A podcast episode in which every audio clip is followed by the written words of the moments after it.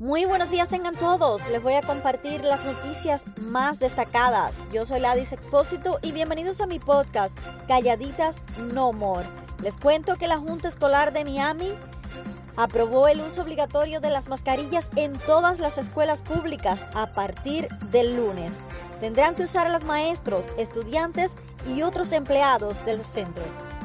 A partir del 20 de septiembre, todas las personas completamente vacunadas con la dosis de Pfizer y Moderna podrán ponerse una tercera dosis de refuerzo contra el COVID-19. Podrá ser aplicada ocho meses después de la segunda dosis y sería para aumentar la inmunidad contra la variante Delta.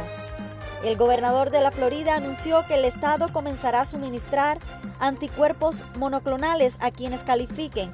Será en Pembroke Pine Park de acuerdo con DeSantis, los datos clínicos muestran ser tratado con Regeneron poco después de mostrar síntomas de COVID-19 y reduce las posibilidades de hospitalización aproximadamente en un 70%.